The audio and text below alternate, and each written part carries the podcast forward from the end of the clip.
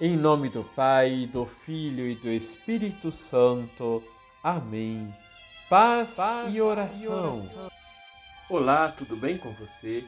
O Natal nos faz contemplar as manifestações de Cristo em nossa humanidade. Nosso primeiro olhar foi para a manjedoura. Hoje ampliamos o nosso olhar contemplando a família de Nazaré. Liturgia, Liturgia diária. diária. Durante a oitava do Natal, lembramos-nos de maneira especial da Sagrada Família de Nazaré. Na liturgia, lemos Lucas capítulo 2, versículos de 22 a 40. Quando se completaram os dias para a purificação da mãe do filho, conforme a lei de Moisés, Maria e José levaram Jesus a Jerusalém a fim de apresentá-lo ao Senhor. Como bons judeus, cumprem as prescrições legais deixadas por Moisés e oferecem dois pombinhos, que era oferta dos pobres.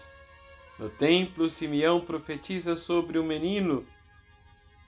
Ele, com o menino nos braços, diz: Agora, Senhor, conforme a tua promessa, podes deixar teu servo partir em paz, porque meus olhos viram a tua salvação que preparaste diante de todos os povos, luz para iluminar as nações e glória do teu povo Israel. Ana, uma viúva que dedicava sua vida ao templo, chega naquele momento e pôs-se a louvar a Deus e a falar do menino a todos os que esperavam a libertação de Jerusalém. E todos os que estavam no templo ficavam admirados sobre o que ouviam dizer do menino.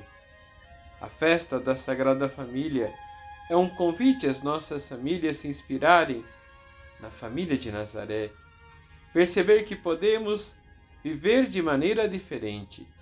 E para que isso aconteça, a partir da nossa fé em Cristo, nossas relações familiares se transformam. Abertura ao diálogo, respeito e perdão mútuo Vida de oração familiar. Vamos rezar?